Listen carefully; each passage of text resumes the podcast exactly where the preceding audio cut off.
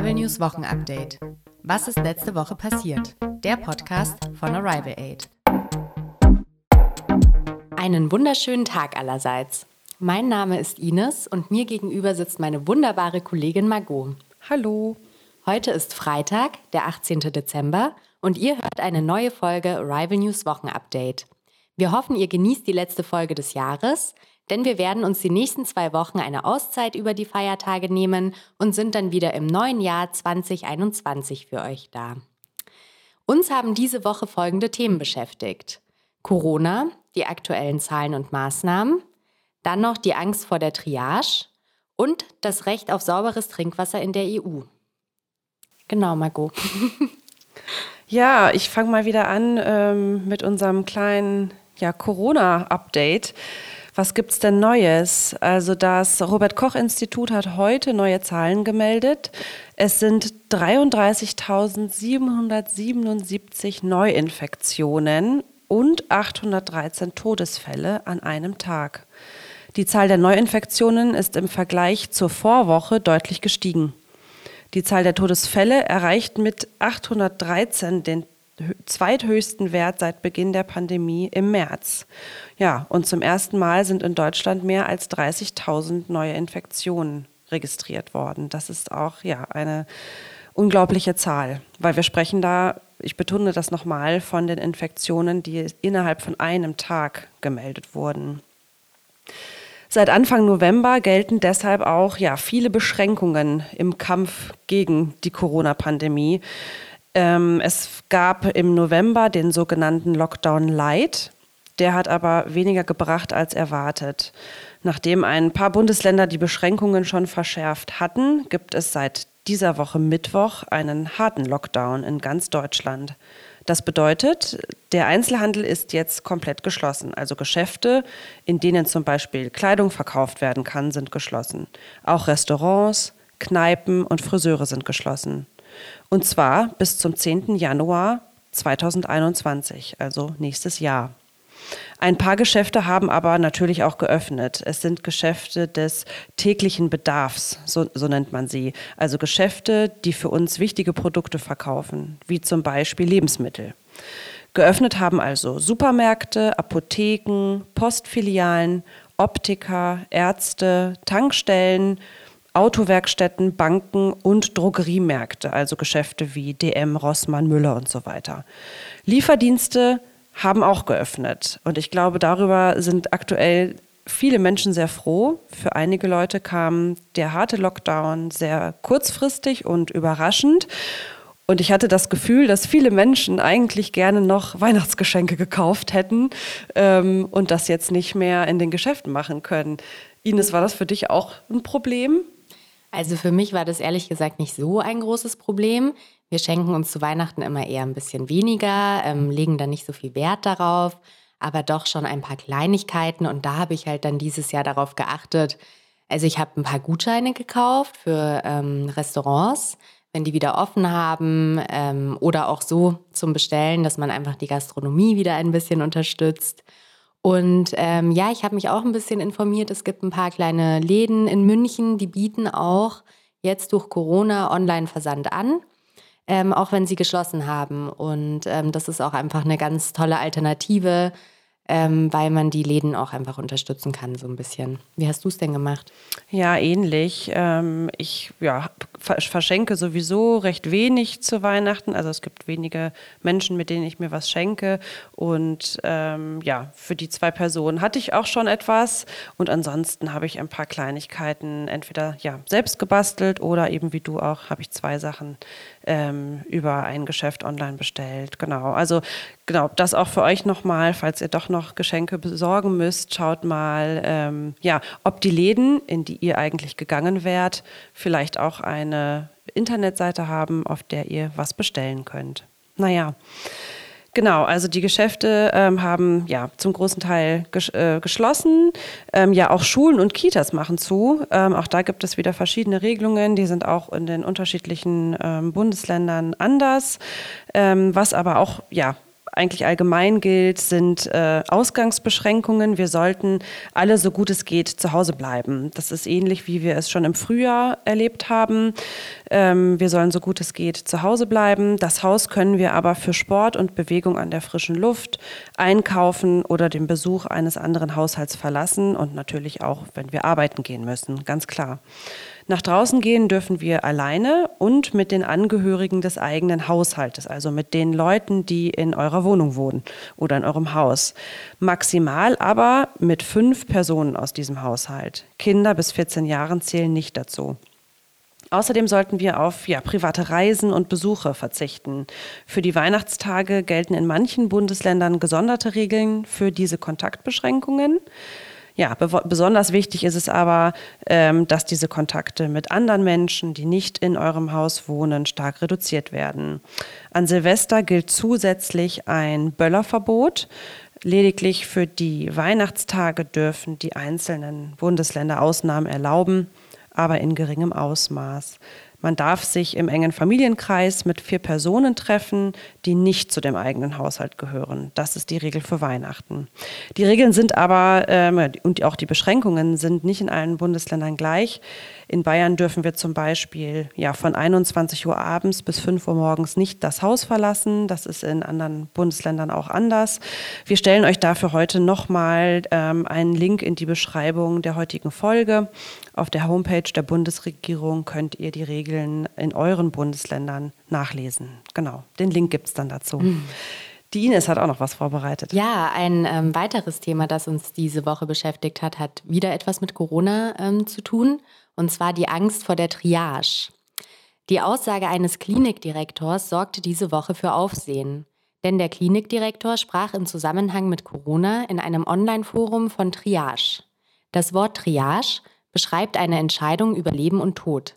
Das Wort kommt ursprünglich aus dem Französischen und steht für Auswahl oder Sichtung. Ursprünglich ist der Begriff ein Militärbegriff aus Napoleons Zeiten. Damals bedeutete der, Be der Begriff dass leicht Verwundete bevorzugt behandelt wurden, damit sie schneller auf das Schlachtfeld zurückkehren konnten. Heute beschreibt Triage die Arbeitsweise in der Notaufnahme. Das heißt, dass dringende Fälle bevorzugt behandelt werden und im Katastrophenfall bedeutet Triage, dass weniger Versorgung möglich ist, als benötigt wird und die Behandlung dann nach Überlebenschancen priorisiert wird. Es geht also dann um die Entscheidung, wem Ärzte oder Ärztinnen zuerst helfen, wenn die Ressourcen knapp sind. Und genau deswegen sorgte die Aussage des Klinikdirektors für Aufsehen. Denn die Aussage deutete darauf hin, dass sich die Klinik im Katastrophenfall befindet und bereits Entscheidungen über Leben und Tod getroffen werden müssten. Die Geschäftsleitung des Klinikums bestätigte die Berichte über eine Triage bei Corona-Patienten nicht, erklärte aber, dass die Versorgungssituation extrem angespannt sei. Das Krankenhaus sieht, das Krankenhaus sieht die Intensivmedizin an ihren Grenzen, sagt aber trotzdem, dass alle Patienten und Patientinnen, die in die Krankenhäuser kommen, die bestmögliche Therapie erhalten. Sachsens Ministerpräsident Michael Kretschmer bezeichnete die Triage-Äußerungen als Hilferuf. Der Arbeitsalltag in deutschen Krankenhäusern sei extrem angespannt. Schutzmaßnahmen machen die Arbeit schwieriger und es gibt auch viele Personalausfälle wegen Erkrankungen oder der Quarantäne wegen Corona. Demnach scheint doch alles den Umständen entsprechend gut zu sein. Die Aussagen und Sorgen zeigen aber auch, dass der jetzt geltende Lockdown zum, bis zum 10. Januar auch wirklich notwendig war, damit es nicht zur Triage im Katastrophenfall kommen muss. Ja, ähm, das war jetzt noch ein Thema im Zusammenhang mit Corona. Wir haben aber natürlich auch noch ein kleines Good News-Thema vorbereitet. Vor allem kurz vor Weihnachten wäre es ja auch schön, irgendwie ein paar ähm, schöne Themen zu haben. Und zwar ist das nächste Thema das Recht auf sauberes Trinkwasser in der EU. Denn aktuell haben eine Million Menschen in Europa kein frisches Wasser und acht Millionen keine sanitären Anlagen. Das ist ein Grund zur großen Sorge und soll sich jetzt ändern. Laut einer neuen Verordnung des EU-Parlaments muss sauberes Trinkwasser in der EU zukünftig allen zugänglich sein. Das Recht auf Wasser ist ein Erfolg einer Bürgerinitiative. Die europäischen Mitgliedstaaten müssen ihren Bürgerinnen zukünftig den Zugang zu sauberem Trinkwasser einfacher machen. Vor allem denen, die besonders viel Schutz brauchen oder ausgegrenzt sind, wie zum Beispiel Obdachlose. In den Innenstädten soll es demnächst mehr frei zugängliche Zapfstellen geben und außerdem müssen die Mitgliedsländer in öffentlichen Gebäuden für kostenlose Wasserspender sorgen. Laut EU-Kommission können die Haushalte in Europa jedes Jahr mehr als 600 Millionen Euro sparen, wenn sie weniger Flaschenwasser verbrauchen und stattdessen Leitungswasser trinken. Dadurch würde es auch deutlich weniger Plastikmüll geben. Restaurantbesitz, äh, RestaurantbesitzerInnen werden aufgerufen, ihren Gästen Leitungswasser anzubieten, entweder umsonst oder gegen kleines Geld. Auch Versorgungsunternehmen müssen ihren Kundinnen transparenter über Verbrauch und Kosten informieren und mehr gegen Wasserverluste tun. Die Forderung nach Right to Water, also einem Recht auf Wasser, war 2013 die erste erfolgreiche europäische Bürgerinitiative. Die Mitgliedstaaten der EU haben jetzt zwei Jahre Zeit, um die neuen Regeln einzuführen. Und ich finde, das ist eine ganz gute Sache. Ja, total. Ähm, wir können uns das ja kaum vorstellen, ne, dass wir kein sauberes Trinkwasser aus dem Hahn haben. Also wir haben hier in Deutschland großes Glück und ein sehr, ja, sehr sauberes Wasser, Trinkwasser aus dem Hahn, aus dem Wasserhahn. Ähm, und klar, das äh, können wir uns alle nur wünschen, dass das allen Menschen auf der Welt oder ja, jetzt erstmal in der EU ähm, ja, auch zukommt. Das stimmt und ähm, trotzdem gibt es aber so öffentliche Zapfstellen oder Trinkwasserbrunnen ähm, eher selten. Also äh, selbst das dafür, stimmt. dass die Lage hier so gut ist, ähm, gibt es das in der Öffentlichkeit kaum und auch in Deutschland ist das einfach notwendig. Ja, total. Dass auch eben, wie du gesagt hast, auch Menschen, die auf der Straße leben, ähm, ja, sich nicht von dem wenigen Geld, das sie haben, noch teuer Wasser kaufen müssen im Supermarkt, sondern dass sie das auch an Hähnen in der Stadt im öffentlichen Raum bekommen können. Ja, total. Ja. Ja, das ist unsere letzte Folge vor den Winterferien, die wir hier machen äh, in der Arrival News Redaktion. Und ja, wir, es ist auch tatsächlich unser letzter, unser letzter Arbeitstag das heute stimmt, ja. vor zwei Wochen Ferien. Und ähm, ja, ich kann für Ines und mich sprechen. Wir freuen uns auf die, auf die freie Zeit. Und ähm, ja, Weihnachten wird dieses Jahr irgendwie anders als sonst, oder Ines? Wie ist es, wie verbringst du Weihnachten? Ja, das stimmt. Also normalerweise verbringe ich Weihnachten mit sehr, sehr vielen Menschen. Also ich habe eine große Familie, ich habe einen großen Freundeskreis. Man sieht erst die Familie, dann die Freunde, dann wieder die Familie und so weiter und so fort. Und dieses Jahr ähm, reduziere ich wirklich meine Kontakte auf ein Minimum. Also ich werde meine Eltern und meinen Bruder sehen und ähm, die aber auch nicht über alle Weihnachtsfeiertage, sondern hauptsächlich ähm, an Heiligabend und am 26.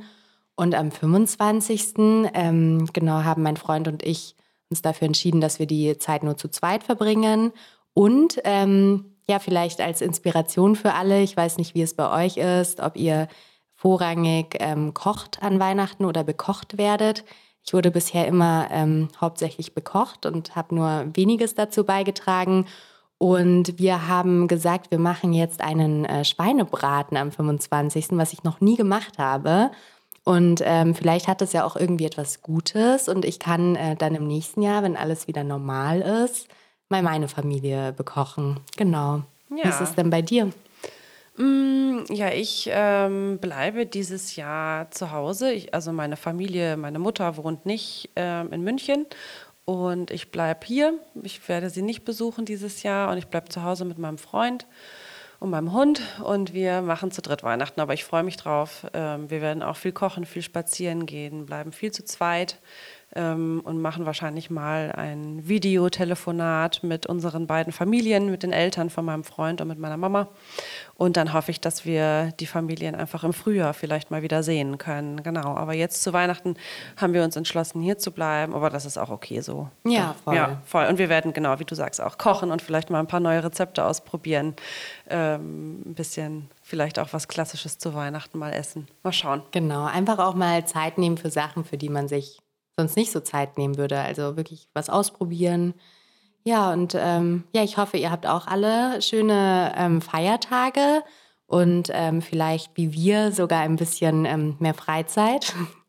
Und ja, wir sehen uns dann eigentlich im neuen Jahr. Dann können wir nur noch einen guten Rutsch wünschen. Ja, genau. Kommt gut und gesund ins neue Jahr und ähm, ja, wir freuen Ohne, ohne zu viel Silvesterraketen und Böller, also Genau. bitte nicht. und ohne zu viel, zu viele Menschen und zu viel, zu Genau. viel Party mit vielen Menschen. Und auch das mit den äh, Silvester und Böllern jetzt nicht nur wegen Corona, sondern auch wirklich der Umwelt zuliebe. Ja, genau. Das ist Genau. sowieso etwas, was man sich gut sparen kann, glaube ich, die Knallerei. Auf jeden Fall. Und die Hunde, ähm, die haben auch immer Angst davor, oder? Wie ist es denn bei der Wilma? Ja, die Wilma, äh, mein, meine Hündin, hat, äh, glaube ich, nicht so doll Angst davor. Sie hat erst ein Weihnachten äh, hinter sich. Mhm. Ähm, aber ich glaube, so richtig gefallen hat sie auch nicht. Nee. Ja, Und glaub und ich es auch stimmt, nicht. viele Hunde haben Angst davor. Ja, Ja, deswegen. Das ist einfach unnötig. Lasst es euch gut gehen Genau. und wir hören uns im nächsten Jahr. Bis, Bis bald. dann. Ciao. Arrival News Wochenupdate. Was ist letzte Woche passiert? Der Podcast von Arrival Aid.